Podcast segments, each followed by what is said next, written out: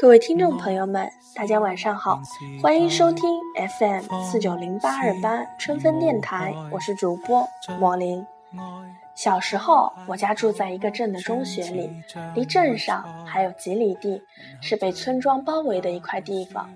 那是一个什么都贫乏的地方和年代，就是在那儿，好几样最初的职业梦想萌生了：卖冰棍儿、放电影、照相师、当兵。第一个想法就是卖冰棍。卖冰棍的大哥实在太酷了，他们一般骑着自行车来，后座上驮着个木箱，箱中的小棉被内便是码放整齐的夏季里最晶莹剔透的宝贝。后来想想，那些其实是硬邦邦的老冰棍，奶油冰淇淋之类的高档货是后来才有的。有时冰棍还分颜色，有黄色和水红，有点水果的味道，更加诱人。后来才知道，里面无非是一些色素和香精罢了。这些全不要紧，要紧的是他们的到来。冰棍哥哥穿着背心，戴着草帽。脖子上搭着条毛巾，骑着自行车飞驰而来的身影实在太帅。他们手中还有一个能够发出声响的宝物，锯开竹筒，只留下竹节的圆片部分，在边上钻个孔，拴根小绳儿，绳尾系一根小圆珠子。这个宝物持在手中，像扇扇子一样摇动。珠子打在竹节两面，便会发出持续而清脆的哒哒哒的声响。我们都叫它冰棍摇子。小贩摇着它，可急可缓。珠子打在竹节的两面，他们就免去了吆喝的劳累。那个声响与冰棍哥的帅气、水果冰棍儿的甜美、清凉是浑然一体的。曾经，我很认真地问过爸爸。我长大可以卖冰棍吗？每年当听到卖冰棍的摇响，第一串哒哒声，我和妹妹一定惊喜的对望。啊，夏天来了，卖冰棍儿的来了。然后会去找爸爸商量，我们是不是可以买？买是艰难的，天天吃冰棍实在是太奢靡的消费。好，就算不买。我在家中也可以听着那些勾魂摄魄的哒哒声响，判断出它们的方位、远近以及小贩的数量。只有在极热的夏天，我们小孩子需要老老实实午睡，醒来后便可以从大人那儿领到一毛钱去买上两只冰棍儿吃。吃的时候是不能胡乱跑动的，因为有时冰棍儿保存的不够好，有要融化的倾向。我和妹妹需要在地上摆一个脸盆，然后围在那儿蹲着吃。爸爸还会在边上看着，不时指点我们应该怎样吃才不至于浪费。化了的冰水不要流到手上，吃到尾声时冰棍儿快散架了，要用手在底下护住，最好及时吃到嘴里，落肚为安。后来，爸爸还曾给我做过一个冰棍摇子，做好之后，我就喜不自胜地摇着它在校园里飞，惹得别人狂笑。你光摇，你的冰棍香呢？搞得我又很羞愧地回到家中。我家所在的中学里，有位老师的哥哥是照相师傅，姓曹，一只眼睛是瞎的。小时候见到他，觉得他那只塌陷的眼眶很可怕。后来渐渐发现他是极有本事的，人也特别和蔼。每到毕业季，他便来到学校内住上几天，做做给师生们拍毕业照的生意。那些天是我和小伙伴们非常欢乐的日子。下午的操场上，围观他摆弄那些照相设备，组织学生老师们站队。就见他在三脚架上摆弄一番后，头钻进一块大的黑布里，黑布一直在动，不知道他在黑布里面做什么。我们只能等待。终于，头从大黑布里伸出来，看得多了以后，我们就知道关键时刻到了，也跟着屏息凝神。曹师傅手捏一个椭圆的皮球，另一只手在大相机的旁边优雅地举起食指。好看我这里，不要眨眼睛。噗呲一声，曹师傅捏了下皮球，并弹射般的松开。我揪着的心也松开，知道结束了，他搞定了。照相真的有一种果断的帅。中途，曹师傅回去换胶卷，我们也会倚在门边看。见他坐在床边，两手插在被窝里摆弄，只见被子在动，怎么也不明白那里面在做什么。觉得他像一个魔术师，能操作一种神奇，能将人的像弄到纸上去的艺术。在几天的工作快结束的时候。他偶尔会给邻里的教师子女们拍几张照片，不要钱的。有一次得知我要和妹妹照相，妈妈还慌张的让我和妹妹回家换上整洁点的衣服，纽扣全扣齐了去照，似乎是几天来的辛苦陪同有了回报。妈妈神奇的人，竟然还可以这么好，太想当曹曹师傅那样的人了，只觉得他那套家当太高级。需要全部买来才可以当吧？这个念头在一个少年心里滋生着，像是遇到了一座大山，自己是根本无法逾越的，只能想想罢了。那实在不像是个做冰棍窑子那么简单的事了。总结那些儿时的职业梦想，他们隐约是这样的：有用是必须的，还要够帅，像曹师傅和冰棍哥那样。在被需要时会如约而至，风驰电掣而来。上初中时一度喜欢武术，其实就是被电影《少林寺》闹的，买了好多武林杂志看，看了李小龙的故事，又想练截拳道。记得有一次，父亲一声不吭的在院子里的树上吊起了一个沙袋，我问他用这是做什么，他说给你练嘛。喜欢过的事儿不少，回想起来，父亲还都是支持的。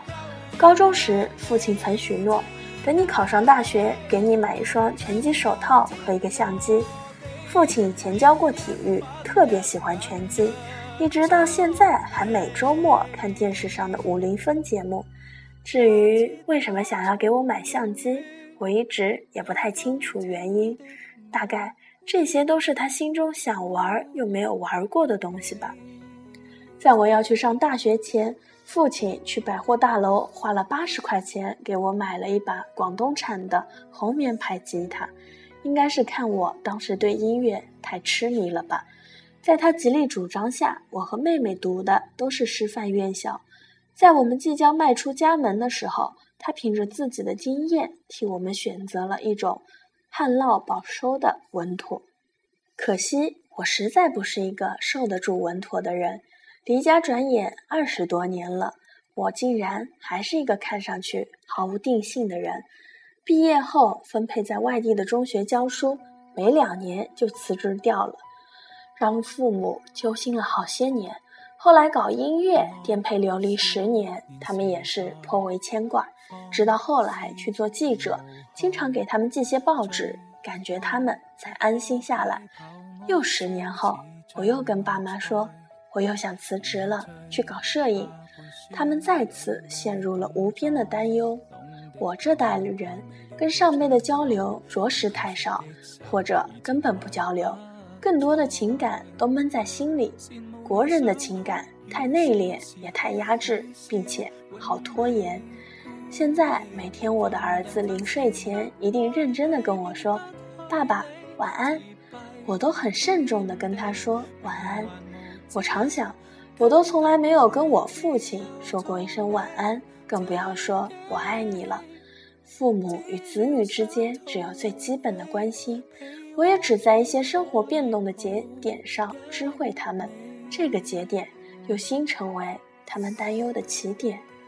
父母年龄越来越大，让我这个已经习惯在外奔波的人心里越来越不安。特别是我父亲七十多岁了，身体不好，这几年的暑假我都会带着儿子回老家与他们同住些日子，每次都发现他们又老了一些，尤其是父亲的说话。思维都不似以前。记得有一次在老家，父亲在说到关于我工作的话题时，叹了口气：“唉，做什么不行呢？能找一口吃的就行了。这句话应该是他们对于我职业问题的意见总总结。之后再也没有对此说过什么。生活的事要求已经降到了底线，反倒都轻松了。只是他们对我没了担忧，我对他们的担忧却与日俱增。前不久，母亲打来电话，提到父亲有次一个人上街去上商场，后来出来后就迷糊了，差一点就找不到回家的路了。现在已经不让他一个人上街去了。我的担忧又加了一层。我总是尽量多的给他们打电话，以减少他们给我打电话的时间，不是为了省钱，而是我已经很怕接到家里的电话了。我怕终有一天，我接到那个电话，告诉我那件天大的事儿。少不更事时，认为人生工作就是职业扮演，越往后越发现扮演是件痛苦的事儿。内心的喜欢才不用扮演，特别是在一些大型艺术场合，接触到不太喜欢的人和事儿，就会烦恼顿起，觉得这里的空气都不是我的，真是想拔腿就跑。离开那些红男绿女，回到我实实在在的江湖去。一个新职业，并不意味着比前一个职业更好、更轻松。同样有行到水穷处的郁闷，又总觉得尽量坚持才算是对的。因为乐趣根本并不在于改行。若能像个孩子般，怀抱着对一件事最初的纯真迷恋，并能一直没有烦忧的去做到那些。那该多好！我在乡下拍照，偶尔就会有一些小朋友好奇的一直跟着我。我不会赶走他们，要看相机取景器里的影像，我也会让他们看。我知道，有可能这些少年中将来就有做摄影师的。如果这天他心里悄然种下了梦想的种子的话，他们。就是当初的我，愿烦忧不要降临在少年身上，以及他们未来的路上。愿他们凡期盼的都得到，凡寻觅的都找着。近一些年，我也经常把一些发表了我作品的报纸、杂志寄回家，有时寄回厚厚的一摞。父亲也经常戴起眼镜翻看。我不清楚他对我那些照片是否喜欢。但愿那些有点意思的图像和白纸黑字，能给他们一些靠得住的慰问。我不想跟他们说闯荡世界有多么难，也不想说我慢慢看懂了这个世界后，不再妄论什么成与败。我只想用剩下的时间找我的从前。我做得到的，我竭力做到最好；我做不到的，可能我永远都做不到。或许生命并不意味着成为了什么，做到了什么，花好月圆，它原本就是这般的自在安然。重要的是，我们都还在，我没有变成我自己不喜欢的样子。还到最痛，像高处荡千秋，率想失概同那么单纯，爱那么轻易，又稚而可爱。羡慕你想哭与笑时哭与笑，永未顾忌，凡人凡事不爱你。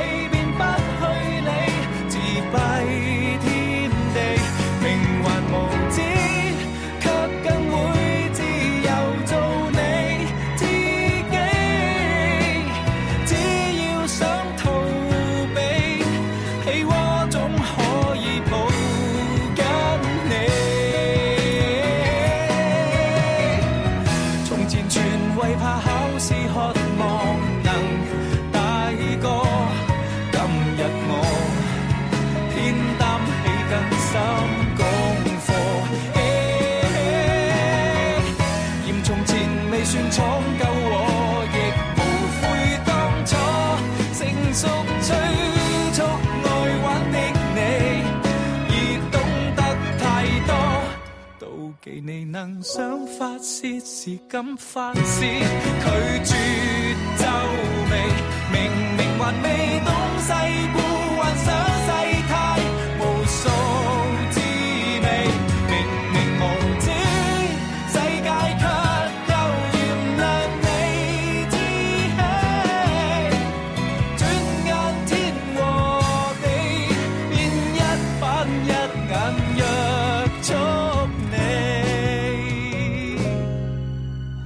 假设可重遇让今天的我轻抚你。